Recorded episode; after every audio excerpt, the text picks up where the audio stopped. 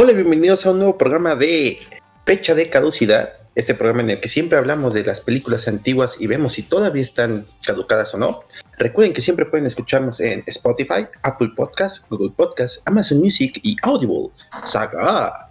Y bueno, en este caso vamos a hablarles de, como vieron en el título, de la película Amores Perros. Pero pues esto no sería un programa sin mis perritos consentidos, ¿no? Para empezar, el señor Cheers. Bienvenido, señor Cheers. Qué pedo, gente. Yo soy el perro de Cheers. La perra de clase, Yudai. ya está bien, yo dije no. Hay confianza. La cachorrita consentida, Inopia. ¡Ey! Yo soy un cachorrito. Hola. Cachorrita. Pero es un Beagle o es un. ¿Qué es el Inopia? ¿Está como Sí, la llama de vagabundo? Pero es el que más se pone al pedo, es el que Chihuahuita. es el negro que nos, nos mata a nosotros. Sí, güey. Eh, eh, El Y el perro sabe- negro. El perro cernoso de Nex, que está justamente este, en la cabina, y el perro pendejo, que aquí su servidor Milsort.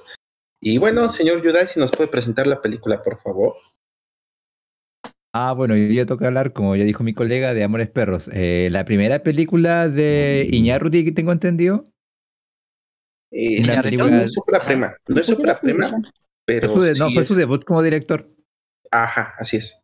Ah, Ah, dirigida en el año 2, o sea, no, estrenada en el año 2000. Eh, la película se divide básicamente como en tres subhistorias de, de principales. No se conocen mucho, sin embargo, pasan por etapas, o sea, eh, historias que se entrelazan al final. Hay muchas tragedias. Ah, o como yo la vi, eh, tres historias de gente pendeja donde las verdaderas víctimas son los perritos. Ay, peditos, pobrecitos. Mira, la verdad me, está- es- me hace como difícil darle como un resumen temático a la película. Básicamente son tres historias bastante trágicas, la verdad. Ah, bastante clásico de Iñárritu, yo, yo creo que como una firma o menos ya de él. Mm, y creo que, a ver, ¿qué fue el que recomendó esta película? Eh, yo, yo, eh, yo la Ah, recomendé. Ah, Ah, entonces ahora me pueden culpar a mí. Eh, ¿Pero qué? ¿Mi opinión general o qué onda? Claro, ya la habías visto, es la primera vez que le...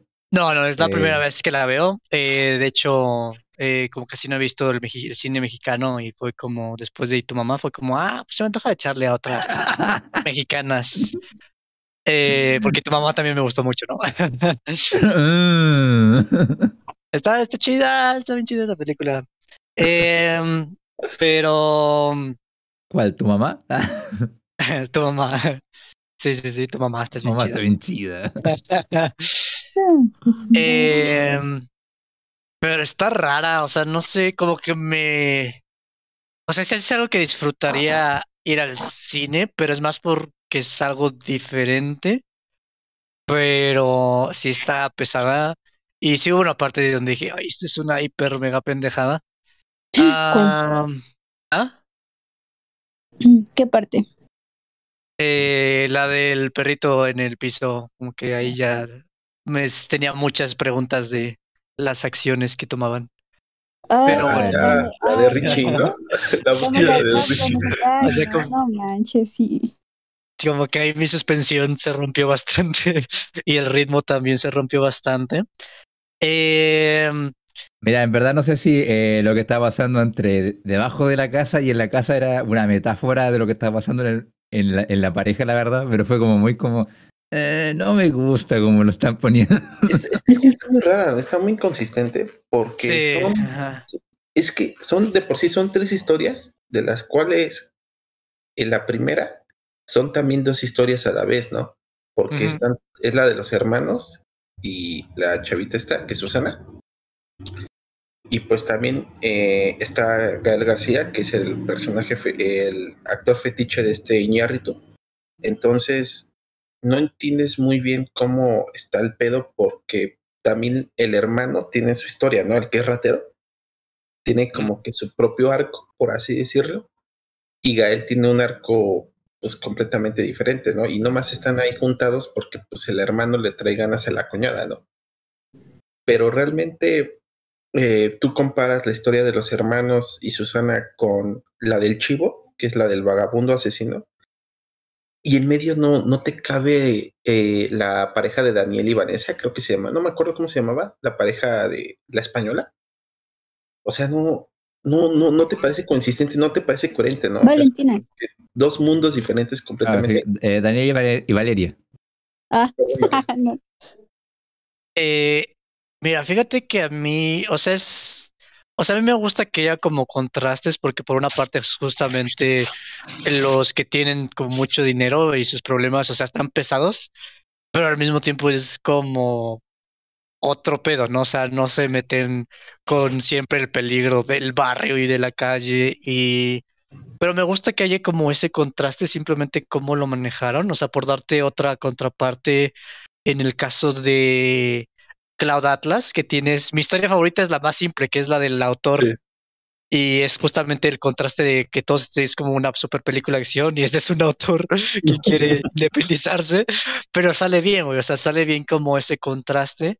Pero siento que aquí el contraste no es tanto justamente porque el peso, como toda la película, me gusta mucho la atmósfera, pero justamente siento que la atmósfera en la historia de, de este departamento como que no empalma, o sea, es como muchas estupideces o mucha falta de información de por qué no contactan a un alguien, un veterinario, no sé, yo hubiera llamado a alguien, o sea, hubiera hecho más cosas simplemente que estar ahí, eh, pues no están ahí, no están ahí, o sea, no hacen nada, o sea, es muy pasivo lo que hacen, eh, nada más pasar el tiempo, mientras que los demás pasan cosas, o sea, se me hizo como un Pulp Fiction, pero con una temática más consistente, o sea, como un hilo un poco argumental y ¿Cómo? temático un poco más hilado. Em, pero sí, o sea, yo creo que es eso, o sea, como que hay partes que me gustan, hay partes que no, o sea, es como un poco de todo en cuestión de cosas que me gustaron, cosas que no me gustaron, pero... Y no, Pia, ¿tú qué piensas? Mm. A ver, es que esa parte del, del perrito sí es una tontería. O sea, sí comprendo que corte, te corte todo lo demás, porque no, qué frustración. O sea, si te cae un perro y tú qué haces, pues haces todo para agarrarlo. ¿no? Exacto. Sí. A Ah, ya, alguien y dices, ya va a salir "Así ya solito, ya vas a ver. No es que, y es que son días, o sea, ni siquiera es ah, no, ese, ese mismo día, no de que que llegue mi esposo, chance te la, te la cobro, pero todavía no, yo ya hubiera, me hubiera puesto a gritar a ver quién me escuchaba. No manches, o sea, le, dan- le- le- le dieron chocolate al perro supuestamente para atraerlo. No le puedes dar pinche chocolate a un perro, eso cualquiera lo sabe. O sea, No, es, un mito, o sea, le puedes dar un chocolatito, el problema es que la gente le da así una pinche, bueno, como lo hicieron estos chavos, ¿no? Pero, güey. ¿Ah? Ahora chocolates. No, no, lo ridículo para mí es que, a ver, se hizo un agujero en el piso de la forma más pendeja posible. Ajá. Está plagado de ratas. Y el cabrón es como, ay, déjase hoy, el perro saldrá por su cuenta. Oye, no, no, no es- la entrada, no es la entradita de la cocina para que el perro salga, es literalmente un agujero en tu casa plagado de ratas. Sí, pero no, a mí la, la estupidez también es cómo reacciona el perro, o sea, porque un perro lo que pasa en esa situación es que se la pasa chillando todo el tiempo hasta que básicamente, pues tristemente se muera, que, o sea, triste, es triste, pero cuando estaba viendo los datos curiosos, está basada en una historia real eh, de que un perrito se cayó y no lo podían encontrar y lo dejaron morir, tristemente. Pero no creo que haya sucedido así, o sea, simple- o sea, porque la cuestión es que o sea, pues chilla y, o sea, si se puede mover, puede volver a encontrar la entrada. Pero si no se puede mover, pues siempre va a ser muy fácil identificar dónde está y ya nada más quitas el pinche suelo. O sea, mí esa es la consistencia de que digo, pues, güey, o sea, sí hay manera de cómo localizar el perro, sacarlo o, o hacer algo al respecto. Pero sí, es una mamada. Eso, es- eso se hizo una super Ah, mega mamada. Sí, En todos los eh, sentidos, lo que dijo Yudai y lo que dijo Inopia también. Es verdad, quiero hacer un paréntesis, la verdad, antes que se me olvide, porque como obviamente yo no soy mexicano, Ah, Ah, yo- hay muchas cosas de esta película que me hacían como ruido, y como la conclusión que estaba llegando mientras vi esta película es, no mames, los pinches mexicanos están bien cagados, o sea, O sea, ¿Y co- o sea, ¿qué, ¿ves la- ¿qué, qué significa ver. cagado para ti? ah, crees? De que sería mejor que se murieran tranquilamente y que dieran paso a las siguientes generaciones. Es que, a ver, ah, tú ves la primera historia y es hasta ah, incómoda de ver por lo sucia y cruda que es. O sea, tú, ves, tú ves eso aquí en Chile y es como una noticia para que dure un mes entero. O sea, eh, madre joven de, tantos años, eh, resulta que su pololo eh, robaba bancos. O sea, es como llueve sobre mojado mucha, eh, durante toda la historia. Ah, luego tú ves la segunda. Ah, perdón, eh, Pololo, eh, la pareja. O sea, es claro, es como novio, pero no, no formalmente. Am, luego tú ves la segunda historia y esa sí está media, media fome, media rara, como creo que todos estamos de acuerdo. Y luego tú ves la tercera y es como, ah, así que así es como viven los, no sé, un narcotraficante, un guerrillero después de que el cabrón sale preso. O sea, o sea, ya claro, vi las historias, pero no entendí qué me dejó más allá de, ah, oye, pero qué triste la historia de ser mexicano. O sea, Cabe destacar que el chivo vive por mi casa, güey. ese mensaje O sea, me dejó a mí. Güey, y les pido por favor a ustedes que me lo expliquen que porque de verdad sí. eh, eh, no, güey, el chivo vive por mi casa porque pasan por la Zaragoza. O sea, ¿De qué hablas? sí,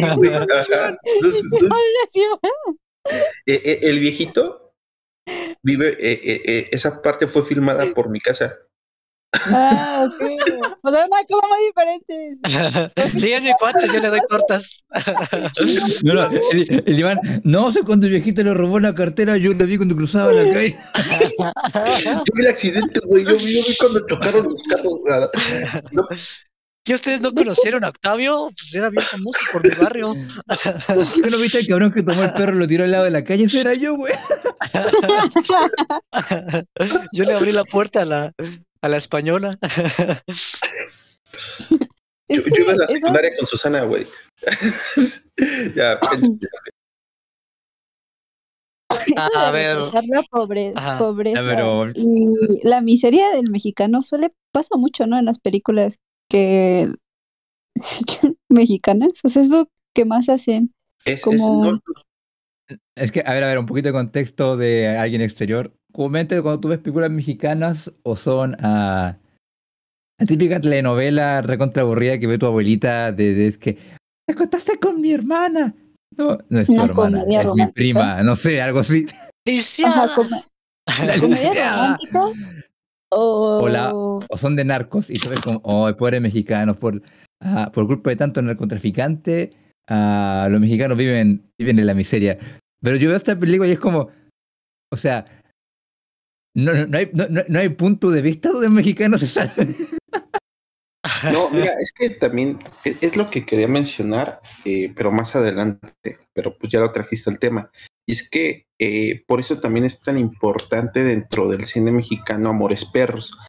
Para empezar, cuando se estrenó, era una película que, wow, era la mejor película de mexicana en, en muchos años. O sea, estábamos hablando de que el cine de oro mexicano había acabado en 1950 y de repente llega esta película, ¿no? Que es wow, a todo dar. Me acuerdo que en el cine la anunciaba Minchida, o sea, era cualquier cosa. Tú, eh, tú ves este, los temas musicales, tuvo mucho varo eh, detrás, tuvo un soundtrack muy bueno en ese momento. O sea, Amores Perros era como que el epítome del cine mexicano. Y es donde comienza justamente lo que yo muchas veces les, les he hablado en las películas mexicanas, que son las películas, este, ¿cómo se llama? Este, festivaleras, que son para festivales, que justamente le encantan mucho al extranjero, que es la historia del mexicano, pues que es miserable, que no, pues es que somos pobres, vivimos de la verga, y, y, por qué? y, y Amores Perros incluye, incluye todo eso, porque te, te muestra la ambivalencia, ¿no? Los problemas de la gente del gueto y los problemas de la gente que está acomodada económicamente. Por eso está tanto la historia de Daniel como la historia de Octavio. Entonces, Tiene tres clases sociales, ¿no? La del sí. vagabundo, no, dos clases sociales. media baja No son tres, ajá. y Alta. Media alta. alta. No, no es media. Yo diría que media alta porque No, a ver, chava- por lo que yo veo es. Ah, bueno, sí, claro, es como. eh, media alta. Ah, no, es que la historia de vagabundo justamente mezcla como el, el de un empresario y la historia de un vagabundo. Dos por uno. Ajá. Ah, bueno, sí, es media alta, tiene razón por el vagabundo, ¿no? Que su, que su hija justamente era, este, ellos eran acomodados relativamente. Ya después el maestro se va a la, a la guerrilla y empiezan los eventos de la guerra sucia, que sí pasaron, o sea, esos eventos que acusan al vato ese, sí pasaron en México, cabe destacar. Muchos chavos ya no lo saben, pero es la etapa que se le conoció como guerra sucia, que es cuando justamente empezaron como que grupos guerrilleros en México por mediados de los 70s, 80s. Entonces, eh, el caso más famoso fue cuando secuestraron un, un este, comerciante eh, regiomontano, muy importante. Pero pues eso de que pusieran bombas o no, eso, eso nunca pasó, pero sí, sí por mucho tiempo estuvieron secuestrando este, pues gente de varo, justamente para hacer una revolución que nunca pasó. Entonces, eh, es con Iñárritu con el cual se comienza como que tratar de hacer referencia a ese tipo de perspectiva que critica Yudai, ¿no? Pinche mexicano miserable, ¿no? Y pues no, no, no es así. O sea, hay muchas escalas. pero, pero, pero, es normal que en ese momento pegara tanto, porque en el cine no veías eso, ni siquiera en las, en las películas o en las telenovelas. O sea, tú veías este, Mariela del Barrio y el barrio era bonito, pobre pero bonito. Y aquí no. Iñárritu viene y muestra un contexto pues más sádico, inclusive hasta más sucio, más vulgar, obviamente. Entonces, esa es la diferencia.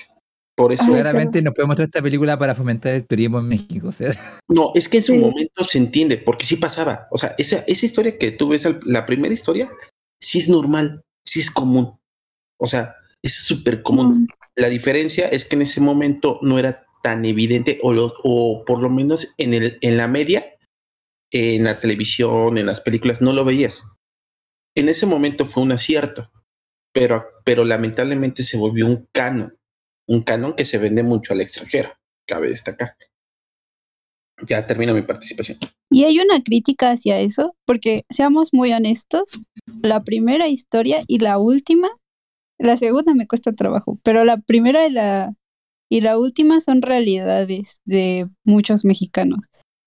Incluso, o sea, es que es muy, es que son realidades, o sea, tú cruzas, por ejemplo, acá en esa, para allá, para la parte que se vuelve más fea, y ya empiezas a ver cómo se... Mm, Es que yo me acuerdo que tenía una compañera que vivía en una parte donde había, se veía mucha desigualdad y veías este tipo de cosas en el que se ponían a pelear afuera o la gente, había familias, porque ella vivía como en un... Es que no era, no eran departamentos, era como una casa en la que vivía mucha gente, mucha, mucha, mucha gente.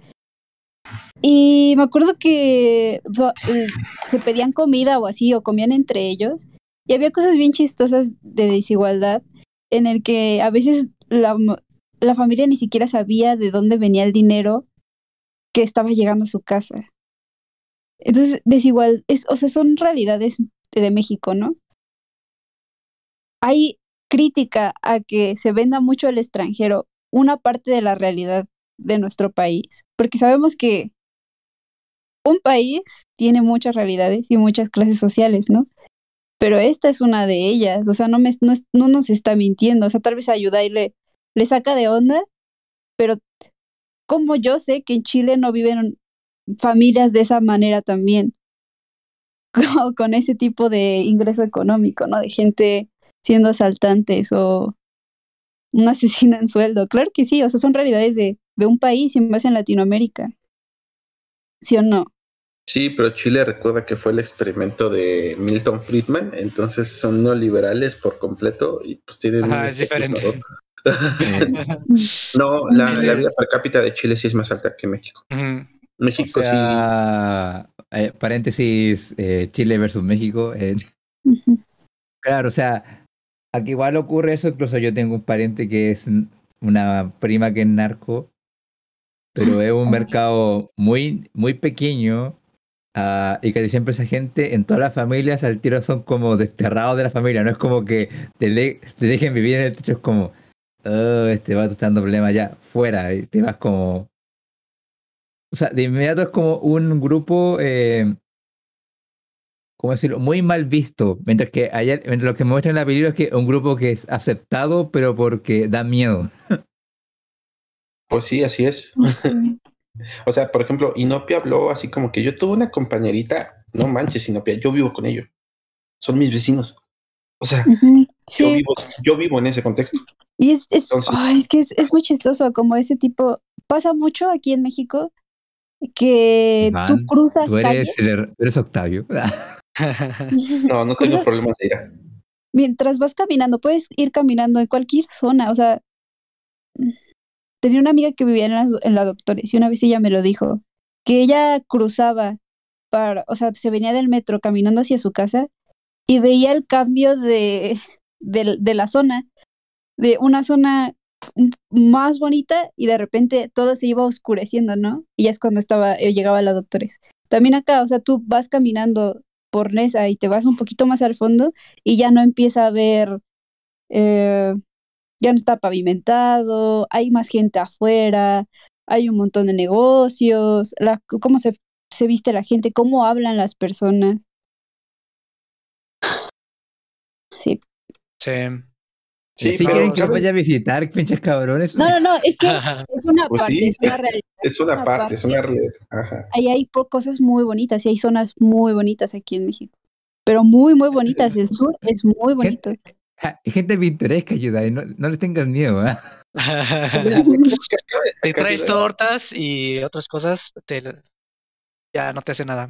No, no, Se es también interesante mucho el contexto de los barrios que maneja Amores Perros en la actualidad, porque es un México prenarco. O sea, obvio, el narco lleva De muchos hecho, años, también. ajá, Ajá. pero ahí sí, inclusive el problema era en- dentro del gueto, ¿no? O sea, lo más, o sea, que, que el vato sacara una pistola y este e- era impresionante en ese momento. En esos tiempos no era, la palabra no es impresionante, pero era lo más que podías esperar, ¿no?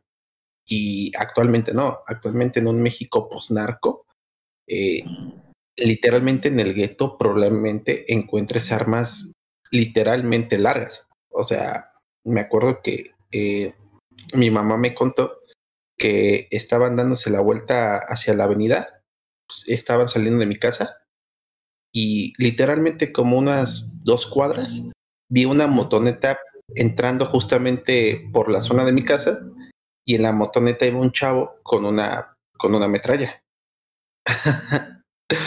Entonces, no, no es que tampoco vi- vivamos en la, en la miseria ni nada de eso, pero eh, ha cambiado mucho ese contexto. Aunque, entre comillas, ¿no? El nivel de violencia, tal vez, pero no el contexto social, ¿no? O sea, que una morra de secundaria ande con un vato que tiene problemas de ira y que la embarace, eso sí sigue siendo muy común. Uh, ujú, Ah, eso es común en casi todos los países del mundo, güey. Seguramente. Justamente. Sí, seguramente, ¿no? Ahora, eh, eh, insisto, digo, no es por decir que también Chile es la paena de, de- del, del continente, pero vamos a ser francos. Entre Chile y Argentina y Uruguay tienen un estándar de vida muy diferente al que tiene realmente el resto del país, te digo, del continente. Nosotros, México, nos alineamos un poquito más al contexto Argentina. de... No, aunque no lo creas, Argentina tiene un contexto eh, eh, económico muy diferente a lo que podrían tener países como Colombia, como Nicaragua, etcétera. Ah, bueno, etcétera. sí. O sea, sí, ustedes realmente sí tienen un estándar de vida diferente, con todo y la mala economía que tiene Argentina, cabe destacar. ¿eh?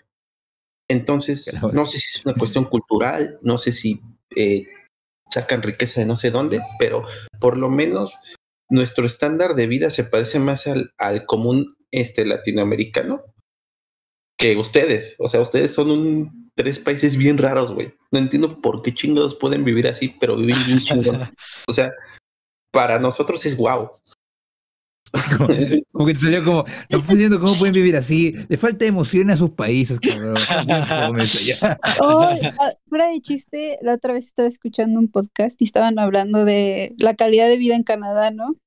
Y estaban diciendo, es que no, así que chiste vivir con todo bien asegurado, con buenos sueldos, vida tranquila, donde eh, la adrenalina, o sea, yo, y, y, lo, y lo decían en serio, o sea, estaban bromeando, pero...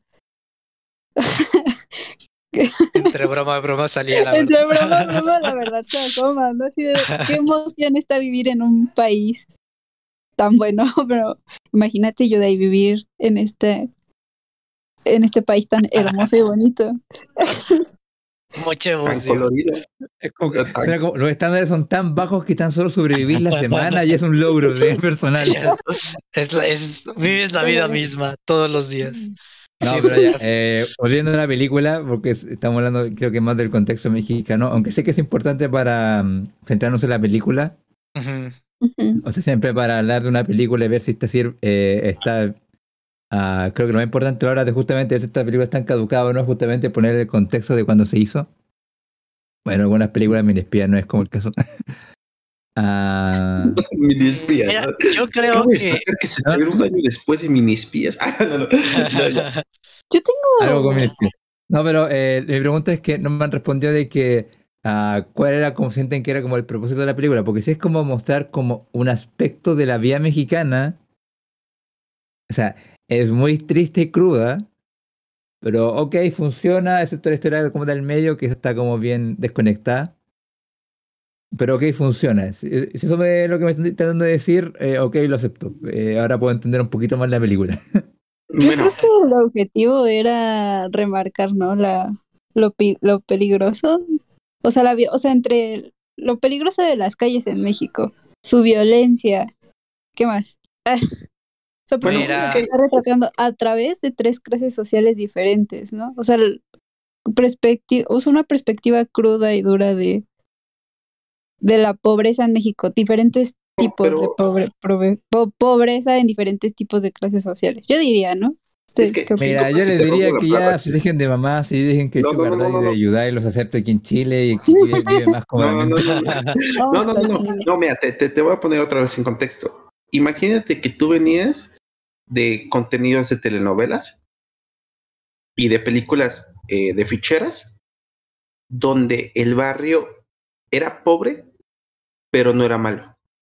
¿Cómo era la vecindad del chavo? Simplemente ayuda. Cuando está pensando en el chavo. Ah, A ver, yo, quiero, yo quiero salirme del contexto porque Iván siempre ya está repitiéndose en cuestión de contexto. No, no, no, no, pero es que no es que Yudai por eso pregunta. O sea, por eso voy a terminar en esto. Ok. Eso es, eso es lo que para Amores Perros. Te dicen, no, güey, el barrio no está chido. Son pobres, les va de la verga. Esa es la diferencia con Amores Perros. Mira, Sí, yo, mm, o sea, yo ¿Ves? quiero tomar un poco más el punto de cuál es el propósito más como argumental, porque siento que eso es mucho como el subtexto del contexto también mexicano y Sí, todo, eso sí. pero en cuestión de los temas, mucho subtexto. en cuestión de, sí, mucho, mucho, y, y a mí me gustó, de hecho, o sea, creo que la cuestión es que es- esta, esta película no es tanto para disfrutar, esta película realmente es para sufrirla, eh, y siento que hace un buen trabajo en eso. Y de hecho, muy bueno, o sea, porque a mí me sorprendió que fuera el, la película de debut del director, se me hace muy bien filmada. Eh, de hecho, no lo sé, o sea, como que yo, yo cuando, yo de hecho vengo de familia muy fifi, y cuando salió esta película era muy mal vista de los lares donde yo estaba, o sea, era como, no, estas películas mexicanas nada piensan en sexo y violencia y ay, va, va". O sea, como que la veían, le hacían fuchi, ¿sabes? Como que era justamente esta parte eh, cruda de México que no le gustan, que no le gusta ver a la gente como acomodada porque es una realidad que no están como dispuestos a considerar, ¿sabes? Es como, no, esto es, es simplemente degenerado, ¿no? Como no, no apropiado y como que en contra de los valores, etcétera, etcétera. Y, y sí me hace triste porque siento que es un problema que tienen muchos países que no tienen como una cultura pues de cine ya muy bien eh, fundamentada en el sentido de que todo lo que salgan es como muy, lo, lo ven muy crítico, ¿no? O sea, eh, como que si algo pega, es este, se refuerza más como ese matiz en vez de diversificar. Y yo siento que es algo como el triunfo y la tragedia de esta película en el sentido de que eh, pegó y empezaron a salir como todas estas películas como 21 gramos y, y todo este tipo de películas más de las realidades crudas de México, pero eh, no salió más, ¿sabes? No se expandió más, pero realmente se vio que había un talento del cine, ¿no? Eh, pero bueno, ya un poco concentrándonos a la pregunta de Yudai, eh, lo que me gusta mucho de esta película es el hecho de yo, o sea, a pesar de que son tres historias muy diferentes, yo siento que los perritos realmente forman como una parte del, del psique de la historia, porque realmente hasta los humanos luego son más pinches perros que, que los mismos perros, ¿no? O sea, pinche Octavio ahí, este, eh, pues simplemente metiéndose a lo que ve como perro, siguiendo su instinto pues, sin pensarla mucho. Em, el vagabundo también, o sea, al final me gusta mucho la escena de... eh, bueno, no me creo que el pinche perro se haya eh, echado a todos los demás perros, pero me gusta la escena cuando lo va a matar al negro y que no se y que no se atreve porque siento que es como un reflejo del mismo, o sea, hizo exactamente lo mismo que él ha hecho, que es matar a los demás y, y no sé, o sea, siento que es como esa parte eh, de lo humano, ¿cómo se llama? Como visceral, o sea, sí que no hay mucho pensamiento y son Mm. como las ramificaciones de gente que hace cosas sin, eh, sin pensar mucho en las consecuencias a largo plazo. O sea, es gente que simplemente vive, incluso el, el el del departamento, pues simplemente era un vato de, ah, ya me cansé de mi vieja, me voy a ir con esta, vamos a hacer eh, una farándula para que piensen que esté con este viejito canoso, bueno, este joven canoso y, y o sea, como que todo es muy al pedo, ¿sabes? Como que realmente no hay, eh, no hay vida más allá del primer paso que hay enfrente de ti. Entonces, eso como que me gustó, esa visceralidad de la gente que no piensa más allá de su nariz. Y para Eh. pensar en el futuro, justamente, Hablando de finanzas, hablando de futuro, a ver, señor Next, por favor. Hablando del futuro, ya, perdón, chis, pero estaba, estaba como que sentí que ya ibas a acabar. Entonces dije, este es el momento, es ahora o nunca. Pero así es, gente, vengo a hablarles del afiliado del Sí día me de hoy. el feeling bien feo. Ah, Ni pedo.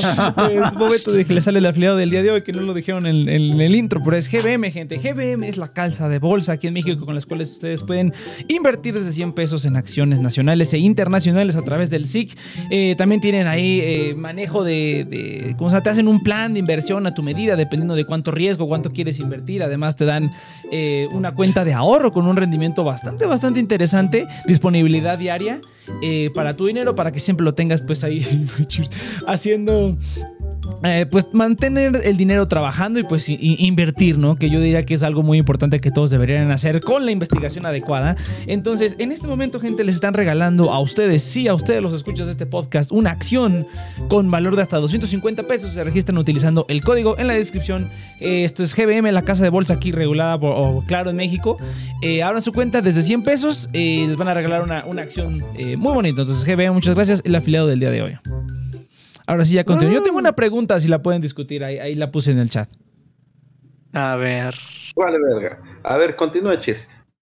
Eh, ay, es que me rompió el feeling bien feo.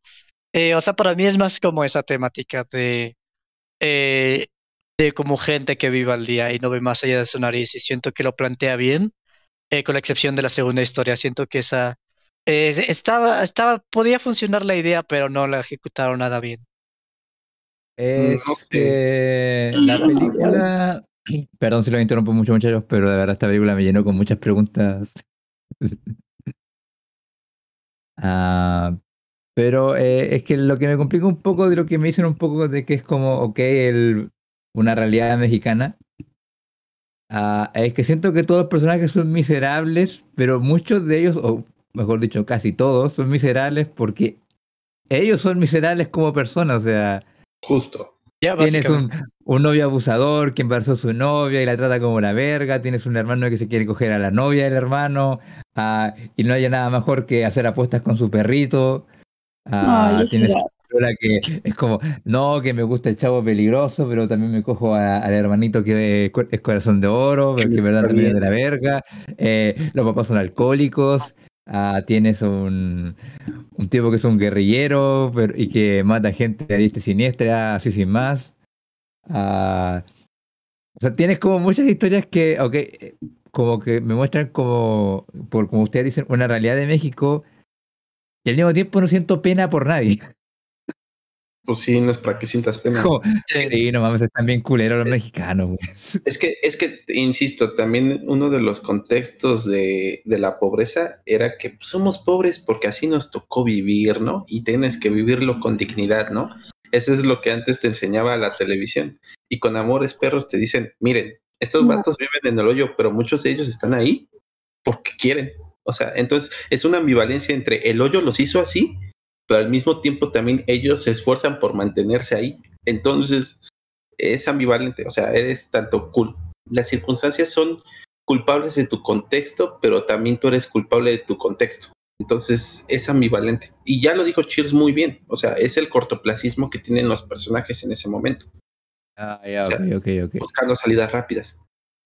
Yo siento que es más como una historia, o sea, las tragedias pueden ser o, como catárticas, o sea, como que entiendas y te pongas en los pies y entiendas que a lo mejor no se fue su culpa, o lo contrario, o sea, como de advertencia de, cabrón, te tantita madre, no mames. O sea, siento que este es más de ese lado de, de, o sea, como que sí empatizas, pero no, eh, igual condenan, o sea, es como no, no justifica, no, no le añade ningún como matiz extra, simplemente es, pues aquí tienes estos vatos que están bien podridos, aquí saca tus, tus conclusiones.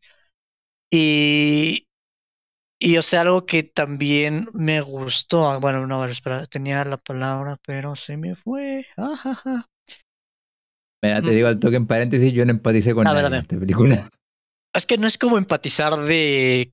de- Es, yo lo, es como de- no simpat- yo no simpaticé, pero sí empaticé en el sentido de... Ay, ¿cómo, cómo ponerlo? Es que sí entiendo a dónde vas. O sea, sí, pero no. Mm. Es que entiendo por qué hacen lo que hacen, pero al mismo tiempo, me pongo en los zapatos, pero, o sea, es que también es como una, es que también es el, como el contexto, o sea, el contexto, o sea, porque también es como este, o sea, es muy machista esta película y también muy crítica de, de su machismo, ¿no? O sea, el hecho de que, eh, pues simplemente van los, los, o sea, básicamente, pues los vatos como perros ahí, este, persiguiendo a las chavas que se encuentran y, y marcando territorio. Eh, y también demuestra como esta, pues, pues la pendejada que es esto, ¿no? O sea, porque la pendejada que es esto y, y no sé, o sea, me gusta esa parte de que demuestra como algo, pues, ah, ¿cómo decirlo? O sea, yo siento que está muy claro, o sea, es muy evidente las pendejadas que hacen, o sea, y si lo ves, es como, ah, pues sí, no, hay No, que a ver. como estos, estos vatos. Es, yo no, a ver. es que, Ay, no, échale. mm, es que yo, yo creo que puedes empatizar desde la perspectiva en la que cuando estás, cuando algo, cuando estás viviendo algo o estás adentro de un problema, es muy difícil ver qué hacer, o sea, ver una solución, ¿no? Entonces, por ejemplo, en el caso de la chava, dice, ay, esta chava está bien mensa, ¿no? Pero también intenta ponerte en el zap- los zapatos de la chava. Una chava de secundaria que su mamá es eh, Alcohólica. alcohólica, Sí, sí, sí. Eh, no puede ir allá porque es un peligro para ella y para su hijo. Y entonces se queda atrapada en la casa del, del vato que se terminó casando con ella. Y intenta acabar la escuela y al mismo tiempo mantener a su bebé, ¿no? En la casa del otro. Y le- después le llega es, la, no la oportunidad, ¿no? Pero le llega este vato, el otro, que también te puedes poner en los zapatos de ese vato de por qué está haciendo lo que hace también. Pero en, la caso, en el caso de la chava, como que no, no ve para dónde ir porque para, para todos lados es un peligro. Ya. Si me voy para allá, es un peligro con mi mamá, si me quedo aquí es un peligro con este vato, pero es un peligro que ya conozco. Y si me voy para allá con su hermano, eh, sigue siendo peligro porque claramente su, otro hermano los va a encontrar. Entonces como que se está encerrada en un lugar en el que no sabe para dónde ir y lo único que hace es eso que dijo Cheers, está viviendo al día, así a día por día y día por día voy librando uno cada vez, ¿no? Pero No, luego- mira, No, estaba no empatizando con. No, termina, pero termina.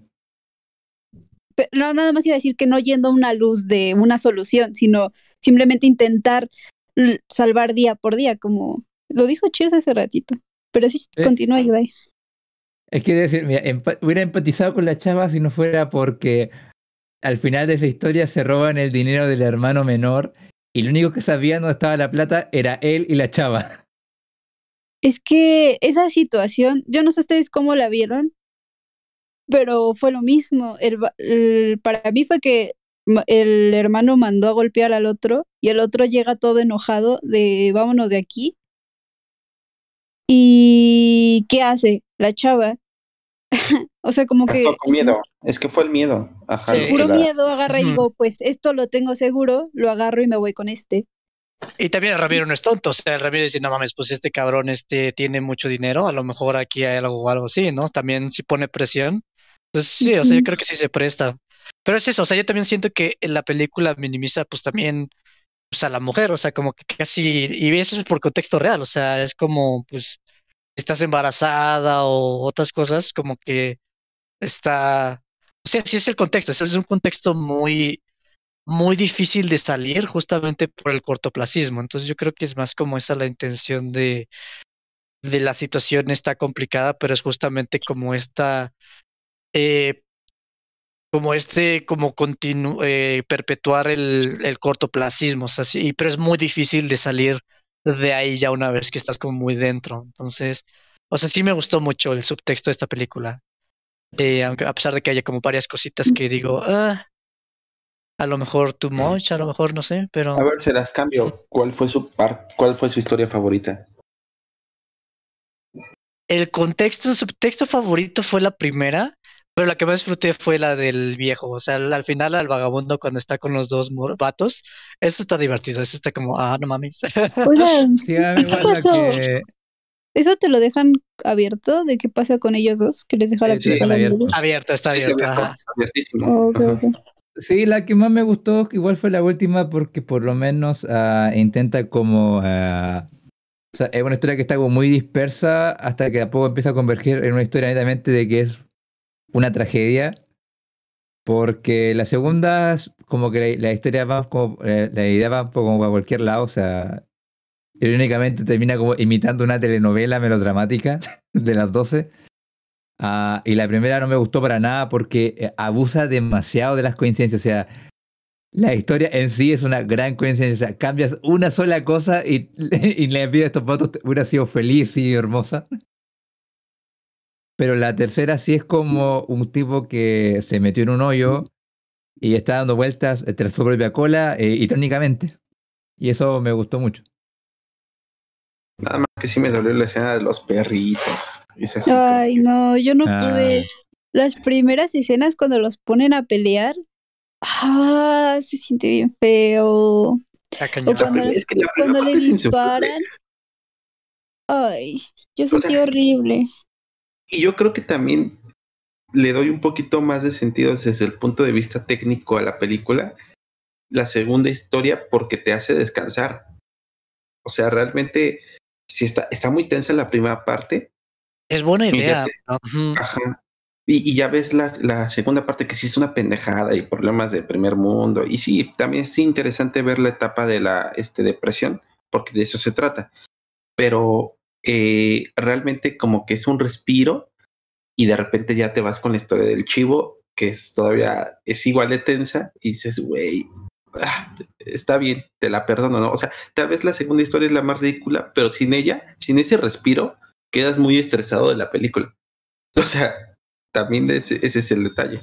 Ay, yo, yo me quedé muy estresada más con la segunda. No mentes que dejas a tu perro ahí abajo de ti. Ah, Estaba bueno. abajo de ellos que, por te, día. es que te estresa, pero porque es una pendejada, no es porque... te- Sí, exacto. O sea, Estúpido. No te Está estresa bueno. por el Ah, contexto. bueno, está bien. o sea, me gusta la idea del descanso y es como dije, el contraste era buena la idea, pero la ejecución es pésima. O sea, siento que eso sí no le salió.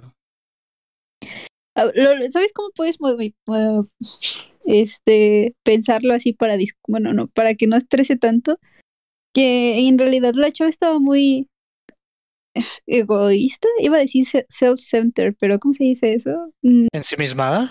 en sí misma, en sí, en sí, en ella, de lo que le estaba sucediendo, que claramente no le importaba el perro, ¿no? Sí, que claramente no le importaba si vivía o moría, porque ella estaba pensando en cómo, qué voy a hacer después de esto si mi trabajo es mi imagen, ¿no? Es que todo lo que pasa con el perro y las ratas es, eh, fue, bueno, o sea, por lo menos para mí fue muy en mi cara, una metáfora de la chava de que, al igual de que tuvo un accidente y tiene la pierna rota y su vida ahora profesional cayó en un hoyo, su perro cayó en un hoyo y del cual no puede salir. Ujú, Sí, Eh, y, pero yo- sí, sí, sí, sí, va sin perdón. y los tres perros tienen ese subtexto, ¿no? Porque, por ejemplo, en el del vagabundo que mata a todos los demás, o sea, al final el, el- el vagabundo es un sicario, bueno, un, sí, un asesino en serie. ¿Te- Y te perdona al coffee. Ajá. Y Perdona perdona al coffee para que. O sea, que la misma historia, igual que el perro es un perro de pelea que aguanta los putazos, igual la vida de Octavio y su compañía es netamente a los putazos. Ya, se aguanta nomás.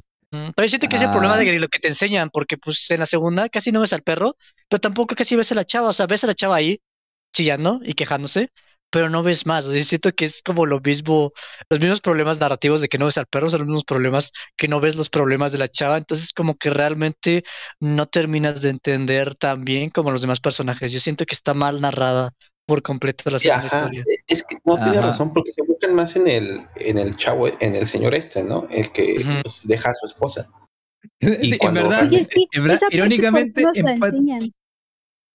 Sí, en verdad, irónicamente empatiza más con, ¿cómo se llama? Daniel, porque justamente, pobre chavo, tomó la decisión de dejar a su familia para empezar de cero, y resulta que llega esta vara, este chava, y justamente choca el auto, pierde la pierna, y la cabrona se emputa porque perdió su carrera, y le echa la culpa al, al, al vato de que se pierde, o sea, es como, cabrón, pobre tipo, con razón quiere ahora de nuevo empezar de cero, o sea, No, pero es curioso porque el verdadero problema era la chava.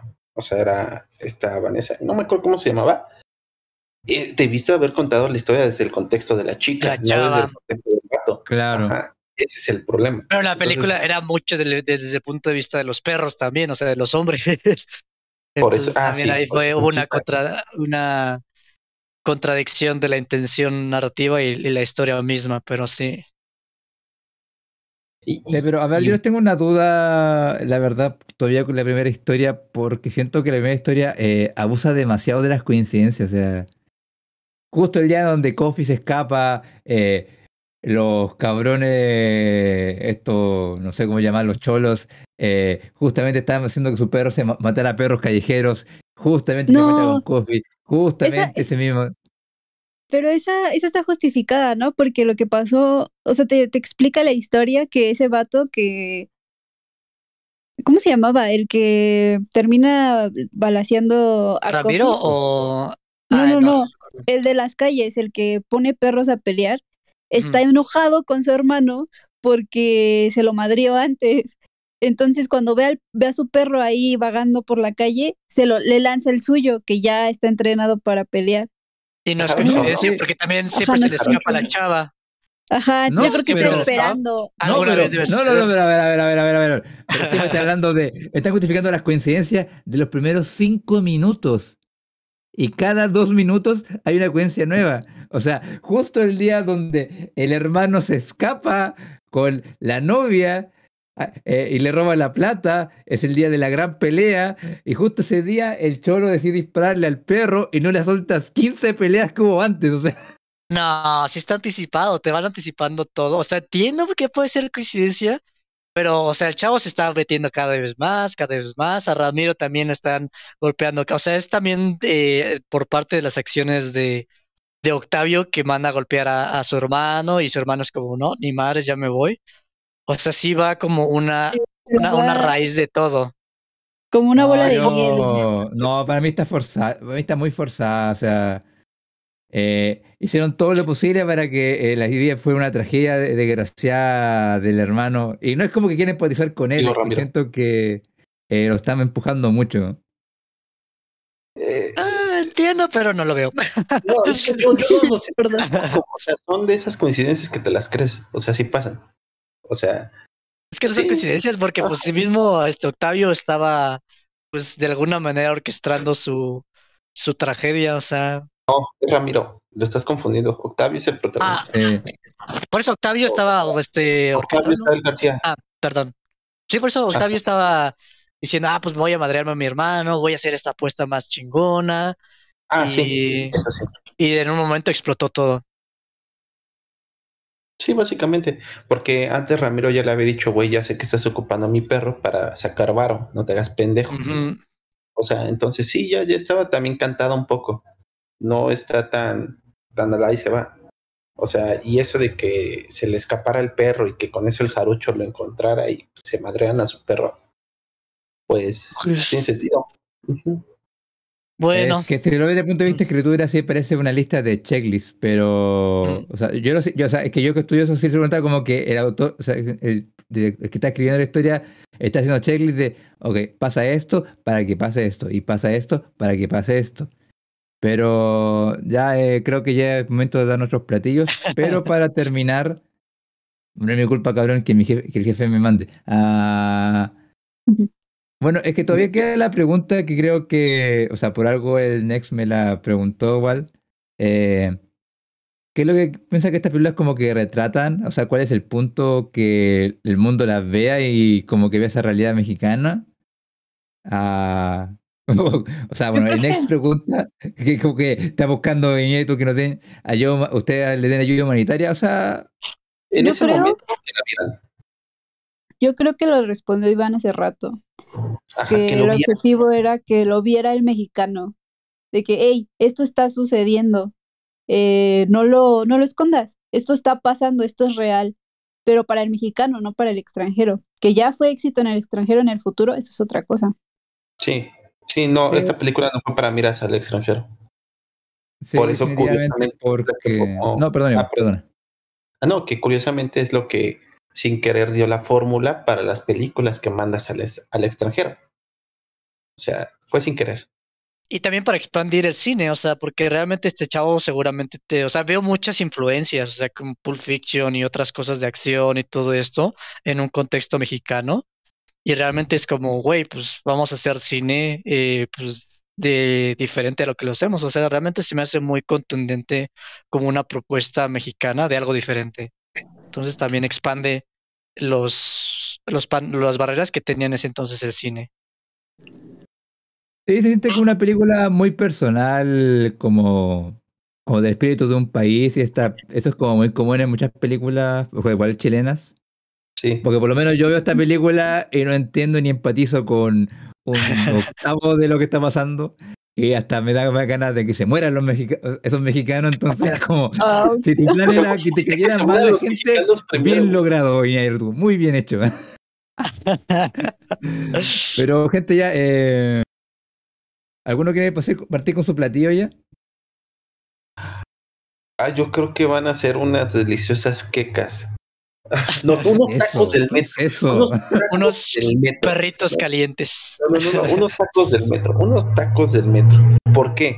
Mira, no sé si sepas, Ay, no, pero hay un no mito sé. que dicen nosotros comemos suadero, que no sé qué parte del, del, del res es, pero cuentan por ahí que en realidad agarran perros, los matan y te los sirven como tacos no, de suadero. amigo. Entonces, van a ser unos deliciosos tacos de suadero, con todo, con su verdurita, de perros. caldito, con su limoncito, con su este, salsita roja, pero pues son tacos del metro, o sea, te pueden hacer daño, entonces ten ¿Quién cuidado. de dónde viene?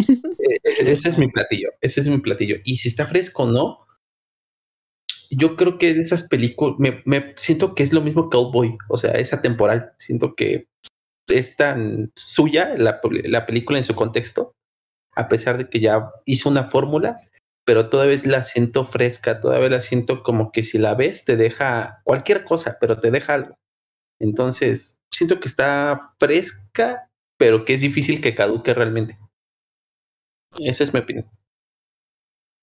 Mm, Ok, ah, y novia. Yo diría que es como. Es que yo cuando la estaba viendo, sí la estaba disfrutando. O sea, no de que me gustara lo que estaba sucediendo, pero. No sé, yo no he visto tanto de esas, de esa fórmula que, que logró hacer esta película. De eh, gente intentando retratar realidades en México. Pero esta, como que, no sé, es que so- son cosas que si, la primera por lo menos yo dije, es que esto perfectamente pudo haber pasado a mi alrededor sin que yo me diera cuenta.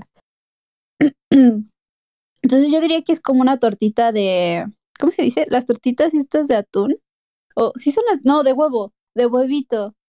Que cuando abres, que, que, que te manda tu tortita de huevito a, a la escuela y la abres en el salón y huele súper feo. O de atún, sí, sí, sí, atún o huevo que tú cuando abres eso, cuando abres tu topper, empieza a oler bien feo el salón, como un olor muy intenso. Entonces tú disfrutas tu tortita de huevo, pero a los demás les huele feo, así de saca eso o cómetelo afuera, ¿no? No sé si les pasó de abrir su, su torta a mitad de la clase y todo el salón se apesta. Se me recuerda, bueno, sí, es una, to- es una torta de, de huevito de atún porque a Yudai al parecer no le gustó nada, nada, pero a mí, no, me- o sea, no, no es que me gustara, pero para mí estuvo disfrutable y no la sentí caducada, porque sigue siendo algo que hay que ser conscientes que pasa, o sea, que, que está sucediendo, que hay gente en ese nivel de pobreza, eh, que debe haber más educación sexual, muchas cosas. Salud por mi torta de huevo. Vas, Yudai. Ah, no sé, para mí está complicado porque siento que es como un tipo de carne, como tipo... ah, no me acuerdo cómo se llama bien el corte, pero tiene que ver como con potito, o sea, la parte trasera del animal. Y que a alguna gente le gusta, pero es pasoso, es oloriento. Y hay gente que le gusta, pero comete gente de campo. pero campo, campo. O sea, esa gente que nació con el barro y que nunca ha visto el papel higiénico en su vida. Pero entiendes que le guste y ya es parte como de su cultura, pero cualquier persona fuera de ese círculo eh, no le encuentra ni la gracia ni el sabor. Y me, y me siento un poco como en esa situación de que no es como faltar el respeto, pero yo no le veo, o sea, puedo entender el gusto, pero por lo menos yo no lo siento. Y para mí, sí la, y para mí por lo menos la película está caducada porque si bien puede haber sido la película que catapultó a Iñárritu y historias de este tipo, eh, siento que con esta película el mexicano pasó de ser representado con el típico sombrerito a ser representado como Octavio, Daniel y el, y el vago. O sea, eh, ahora toda la gente en Latinoamérica ve a los mexicanos bajo esos tres estereotipos. O eres un, un chavo que se mete en el narco, o eres un vagabundo que antes era naco, o eres un hombre de clase media que ah, vive una vida miserable. Entonces, y eso es como que se ve ahora en todas las telenovelas o todas las series que representan a los mexicanos. O sea, para mí, lamentablemente pasó a convertirse en el estereotípico, el nuevo estereotipo mexicano. Qué triste porque es Es culpa del cine. Es culpa del cine. O sea, no fue culpa de Iñárritu, es culpa del cine. Ya, Pero ¿Qué es siento que repiten mucho la fórmula en todos lados, entonces por eso no puede ser que está sí. caducada, porque es como ya la impresora que saca cada rato la misma cosa. Ya que haya sido la pri- primera y la pionera, eso sí es un, eso sí es el logro de la película, sí, y se nota mucho la eh, el estilo de Iñárritu ah, y como que desde el principio sabía trabajar muy bien con la cámara. Pero personalmente a mí no me gustó para nada. y ahora sí, Cheers, ah, termina. Te dejo a ti la última palabra ya que tú diste esta película. va, va, va, a ver, a ver, déjame ver. Ah, ay, fuck. Mira, es que para mí está complicado porque justamente para mí es algo que luce desagradable y que el proceso de la creación es como desagradable. Pero ya que lo pruebas es extraño, pero tiene un sabor diferente, ¿sabes? Como algo que dices, oye, esto está, esto está diferente, ¿no? Entonces para mí es como la moronga, que es básicamente sangre coagulada y es como rara, pero tiene ese sabor raro. Entonces, este, pero no sé, siempre es muy complicado para mí como analizar este tipo de películas porque justamente este tipo de películas el chiste es como un sabor amargo, ¿no? Y la comida no es como que vayas a comer algo para quedar con mal gusto, ¿no? Eh, pero la, sí, para mí sí es como moronga, o sea, es algo que lo ves y dices, ay, no sé si le entro o no, ¿no? Eh, porque sí, y para mí está fresca, o sea, yo siento que o sea, la, cuestión es que sí, si lo, eh, tenemos como mucho la tendencia de ver como, así como microeconomía y macroeconomía, tenemos como mucho la noción de ver como lo microeconómico, o sea, como estas olas, pues es como el estereotipo, y estoy totalmente de acuerdo con, con Yudai, o sea, yo siento que lo que me choca es que eh, ahí se quedó el cine, o sea, fue una propuesta muy buena para expandir el horizonte, pero pues ahí se quedó y simplemente copiaron y pues tristemente porque pues no hay mucho talento aquí en México o el talento se fuga a otro país.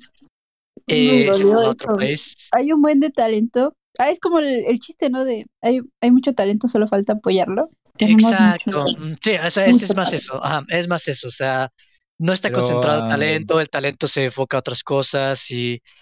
Y bueno, ya para terminar, perdón. Em, no, pero, no sé, para ayudar con tu conclusión, Sí, sí, sí. Para ayudar a tu conclusión, eh, siento que la película sí hace bien en. Por lo menos una película justamente para mexicanos, porque gente que ha hablado en mi país, por lo menos, y argentinos que han visto esta película, eh, le ven como el chiste a. Sí, una película triste. O sea. Sí, básicamente.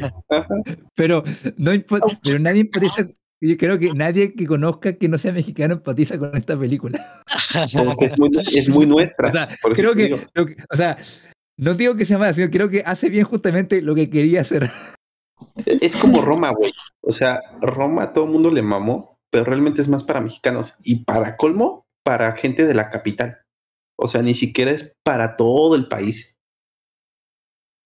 Pero bueno, eh, no me arrepiento. O sea, es una película como tal. No, no, no es que diga gustar o no gustar. Es más una película que me alegro haber visto porque me dejó algo.